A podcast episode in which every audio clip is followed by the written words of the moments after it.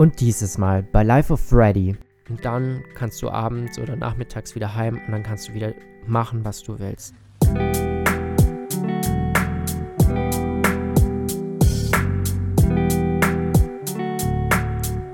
Welcome back zu meinem 13. Podcast.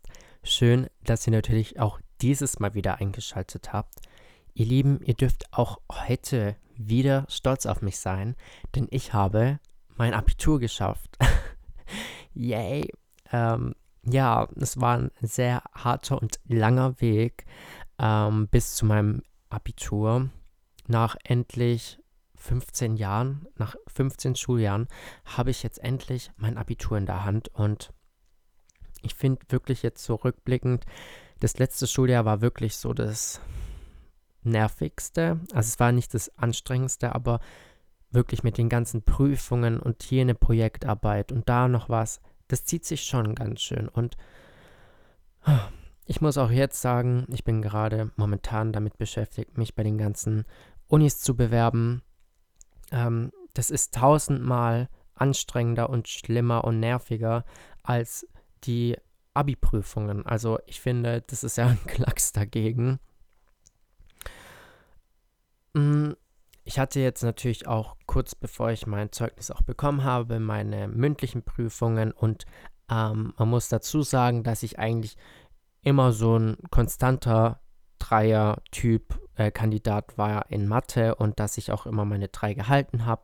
Ich musste immer halt recht viel lernen für Mathe. Also mir sind die guten Noten nicht in den Schoß geflogen einfach so, sondern ich musste immer dranbleiben und ich habe auch viel mit meinem Vater gelernt und mit meinem Bruder und ähm, ja, ich habe sogar manchmal auf die 2 geschafft, aber das war dann wirklich, weil ich fleißig bin. Und oh, ich dachte echt so nach der schriftlichen Prüfung, Freddy, du musst nie wieder Mathe machen, nie wieder. Du musst nie wieder diese blöde Vektorgeometrie lernen. Und ich war so froh, als es dann wirklich vorbei war. Und natürlich wurde ich in Mathe mündlich gesetzt. ähm, mit der Begründung, dass ich ja, wie gesagt, immer ein konstanter Dreier bin und ähm, mich da ja praktisch nicht verschlechtern kann, sondern eher die Chance auf die bessere Note, auf die 2 hätte. Aber da äh, müsste ich oder hätte ich mündlich die 1,5 sprechen müssen. Und ich bin da ganz realistisch gewesen und dachte so, okay, wir wollen es jetzt mal nicht übertreiben. Die 1,5 in Mathe, uiuiui, ähm, ich hatte dann eher Angst, dass ich wirklich dann abrutschen würde und auf die vier noch kommen. Also ich meine, alles ist irgendwie möglich, wenn man dann wirklich so ein Blackout hat oder eine Aufgabe vor sich hat, die vielleicht einem nicht so liegt. Ich meine, man weiß es ja nicht davor, man kann niemanden fragen. Ja, und das war jetzt auch nochmal echt äh, aufregend und nervenaufreibend, muss ich wirklich sagen. Also dieses Mathe verfolgt mich wirklich bis zu meinem letzten Atemzug, habe ich so das Gefühl. Und wie gesagt, ich hatte jetzt auch schon meine mündlichen Prüfungen, bin natürlich in Mathe gegangen. Ich habe mich so gut wie es ging vorbereitet ähm, für die ganzen unterschiedlichen Mathe-Themen, auch wenn sie mir echt aus dem Hals hängen. Und ja, ich bin da reingegangen und natürlich kam Vektorgeometrie dran, mein Lieblingsthema. Nein, ist es nicht. Aber es kam natürlich dran. Wie sollte es anders kommen? Und ja, ich habe am Anfang, bei uns ist es so, man kriegt 20 Minuten Vorbereitungszeit, da sitzt du in dem Raum und kannst dir die Aufgaben einfach, sag ich mal, entspannt anschauen. habe ich natürlich auch gemacht und ich habe echt die Krise bekommen. Ne? Ich dachte mir, wie soll ich das schaffen? Ich stehe da vor drei Prüfern an der Tafel und muss ihnen was vorrechnen. Ich. Ich. Ich dachte mir so.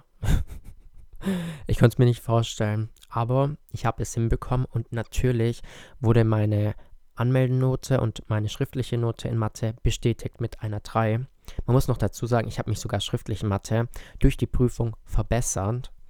Ähm, und ich war einfach so froh. Ich meine, mir ist es heute noch ein Rätsel, wie man mich in Mathe setzt. Also keine Ahnung, ich weiß es nicht. Ich weiß es nicht. Ich finde es irgendwie ein bisschen merkwürdig. Aber gut, ähm, ist halt so jetzt gewesen. Ich habe es geschafft. Wie gesagt, ich hatte dann irgendwie doch Angst, dass ich dann auf die 4 noch abrutschen würde. Also das war dann so echt meine Angst, äh, meine, ja, meine Angst, ja doch schon meine Angst. Ähm, ja, und was mich persönlich am meisten, überrat, ähm, am meisten überrascht hat, wo ich auch wirklich sagen kann, dass ich richtig stolz auf mich bin, ist mein Deutsch-Abi. Ähm, ich habe schriftlich, ähm, habe ich eine 1,5 geschrieben. Und ich hätte das wirklich nie gedacht. Also ich habe an dem Tag, ich kann mich eigentlich immer gut, ähm, solange ich die Noten nicht bekomme, immer recht gut selber einschätzen, wie es war. Und ich habe schon gemerkt, okay, das war gut. Aber ich dachte mir so, also Deutsch-Abi, da schafft doch keiner besser wie eine 2. Also eine 2 ist doch da schon richtig gut. Und ja, und dann habe ich das Ergebnis bekommen und da stand einfach eine 1,5. Ich, also ich weiß nicht, meine Deutschlehrerin ist echt ausgetickt, also im positiven Sinne, weil ich mich so verbessert habe. Aber ähm, ich habe einfach das Buch, über das äh, wir eine Analyse schreiben mussten, ähm, habe ich auch einfach geliebt. Also ich habe Franz Kafkas Die Verwandlung gehabt in Deutsch und das war auch Prüfungsthema und ich habe natürlich auch gehofft, dass es ähm, in der Prüfung ja drangenommen wird und dass ich es verarbeiten muss und ja, natürlich kam so und das war wirklich für mich Checkpot. Ich liebe dieses Buch und irgendwie mit dem Buch ist auch so ein bisschen meine Leidenschaft für die deutsche Literatur entstanden, dass ich wieder ein bisschen mehr ja, seitdem lese und irgendwie mich auch so ein bisschen dann für die Geschichte von dem Autor oder so beschäftige und ja, ich finde echt, das ist ein schönes Buch. Also wenn jemand irgendwie mal Lust hat wieder auf ein tolles Reklambuch, die wir ja alle so während unserer Schulzeit, ähm, ja, wahrscheinlich verflucht haben, kann ich das wirklich nur ans Herz legen. Es ist ein richtig cooles Buch. Mhm. Ja, das war wie gesagt so mein Highlight bei der ganzen Prüfungsvorbereitung. Ich muss aber auch sagen, nebenbei, ähm, jetzt wo ich mein Abi nachgeholt habe, ich bin ja jetzt insgesamt vier Jahre auf der Schule, ich habe zwei meine Fachhochschulreife gemacht und jetzt in zwei Jahren meine allgemeine Hochschulreife, also mein Abi. Ähm, das war wirklich hart jetzt die letzten zwei Jahre. Also ich bin persönlich extrem reifer geworden, erwachsener, unabhängiger, selbstständiger, weil ich ähm, davor in der Klasse eine richtig coole Clique hatte mit coolen Freunden. Liebe Grüße an dieser Stelle, falls das irgendjemand hören sollte. Schickt mir eine Nachricht.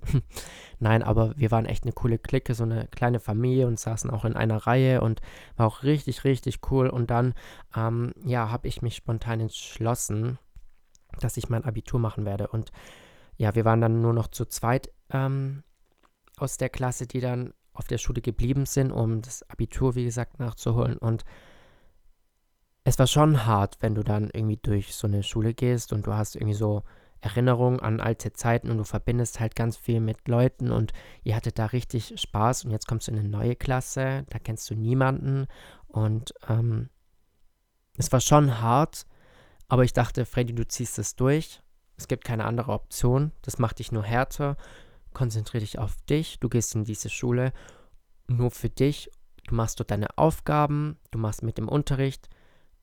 Und dann kannst du abends oder nachmittags wieder heim und dann kannst du wieder machen, was du willst. Das ist einfach dein Beruf, sehe das als dein Beruf an. Und so habe ich es auch gemacht. Und wie gesagt, das hat mir so viel geholfen für meine Persönlichkeit einfach auch, ähm, ja, dass es mich, wie gesagt, einfach stärker gemacht hat. Ähm, ich finde, das ist auch, glaube ich, für viele so ein Riesenproblem in unserem Schulsystem, würde ich mal sagen. Also ähm, es gibt ja generell immer total viele Kritiker, die auch sagen, Schulnoten, wie kann man nur sowas noch Kindern geben? Das ist nochmal ein anderes Thema, aber mh, mm, ich kann gut nachvollziehen, wenn sich Leute irgendwie auch alleine in der Schule fühlen. Ähm, aber ich kann einfach auch immer nur sagen, redet mit Leuten, redet ehrlich darüber, geht zur Schule. Einfach, ihr müsst jetzt nicht gleich zum Rektor oder sowas, um Gottes Willen, aber tut euch jemanden anvertrauen. Und ähm, ich habe früher auch immer gedacht, ich muss mit Leuten oder ich muss Leute in meiner Klasse haben, die ich Freunde nenne und ich muss da so eine Clique haben, aber irgendwann mal muss man auch einfach akzeptieren, dass man auch vielleicht später im Berufsleben oder auch auf der Universität nicht immer die Clique hat. Klar, das gibt's um Gottes Willen, aber ähm, das hat mir extrem viel geholfen, auch jetzt, ähm, wo ich weiß, dass ich auf eine Uni gehen werde, dass ich da einfach selbstständig, selbstständiger bin und dass ich da einfach weiß, okay, ähm, ich freue mich auf neue Gesichter oder wenn ich auch neue Leute kennenlerne, aber ich bin da selbstständig, unabhängig und ich kann gut mit mir selber klarkommen und auskommen und ähm, kann auch gut selber mir Sachen beibringen und selber lernen und Ähm, ja, das war auf jeden Fall nochmal so ein guter Nebeneffekt während der ganzen Schulzeit jetzt. Und ja, nee, war richtig gut. Und ich bin aber auch froh, dieses Kapitel schließen zu dürfen, weil ich finde es auf der einen Seite extrem komisch, dieses Gefühl oder der Gedanke, dass man nie wieder in die Schule geht, dass es kein Zurück mehr gibt. Ich bin total so ein Fan von Schulen, muss ich ehrlich sagen. Also ich liebe irgendwie so in die Schule gehen. Ich bin auch immer recht fleißig, auch in der Schule gewesen und habe eigentlich auch immer gute Noten nach Hause gebracht. Klar, schlechte gibt es immer. Aber wie gesagt, ich habe viel gelernt und irgendwie werde ich es, glaube ich, schon vermissen. Ich werde jetzt nicht explizit jetzt so, wie gesagt, die Schule vermissen, aber einfach die Schulzeit und Erinnerungen werde ich auf jeden Fall mitnehmen. Und ja, das ist auf jeden Fall so ein komisches Gefühl. aber man soll ja nicht zurückblicken, sondern nach vorne, in die Zukunft. Ja, ähm, ich werde auch ganz oft von euch gefragt, wie es denn meinen Hühnern geht, weil ich da ja schon lange nicht mehr auf meinem Podcast ein Update, ein Hühner-Update gegeben habe. Und ähm, ich kann euch mit großer Freude verkünden, dass wir vor kurzem unser erstes Ei hatten. Als stolzer Hühnerpapa kann ich das ja jetzt glücklich verkünden. Das Lustige war, ich höre ab und zu meine Hühner einfach, also wenn ich ein Fenster auf habe und eines Tages saß ich so am Schreibtisch und dann habe ich die wirklich laut gackern hören und dachte so, okay, irgendwas ist passiert. Ich renne so runter, rufe noch meiner Mutter hinterher, irgendwas ist bei den Hühnern und sie rennt mir hinterher, wir rennen so runter. Ich sehe nur so die Hühner ganz gechillt rumpicken auf dem Boden und ja, keine Ahnung, ich habe dann einfach gedacht, ich schaue mal so in den Stall und natürlich lag da ein kleines Ei. War irgendwie schon lustig, aber irgendwie komisch auch jetzt so die Vorstellung, dass man es essen muss. ähm, weil, ich weiß nicht, das sind ja irgendwie so jetzt so Familienmitglieder geworden und jetzt von denen so ein Ei zu essen, ist irgendwie schon ein bisschen creepy.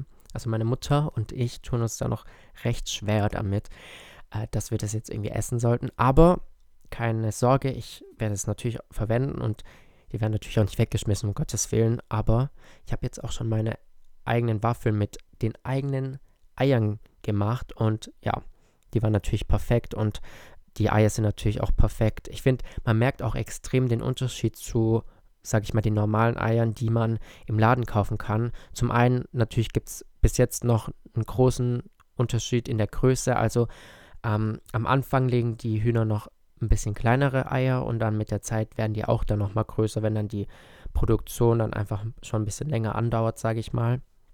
Und man sieht es an der Farbe, also dieses Eigelb ist viel, viel wärmer, das ist nicht so blass. Und ähm, auch an der Schale, die Schale ist viel weicher und ist auch viel griffiger und nicht so ähm, raus, sage ich mal. Und auch am Geschmack. Ähm, es schmeckt nicht so extrem nach Ei, was ich gut finde. Und ich finde, das ist auch generell ein Zeichen, dass das, weil das Ei ja so gut aussieht, dass es unseren Hühnern gut geht und dass es sich lohnt, dass wir auf sie so gut aufpassen. Und, und ihr könnt natürlich auch stolz auf uns sein. Nein, nicht auf mich, sondern auf die Hühner. Ja, ihr Lieben, ich hoffe, ich habe euch dieses Mal nicht das Ohr blutig gequatscht.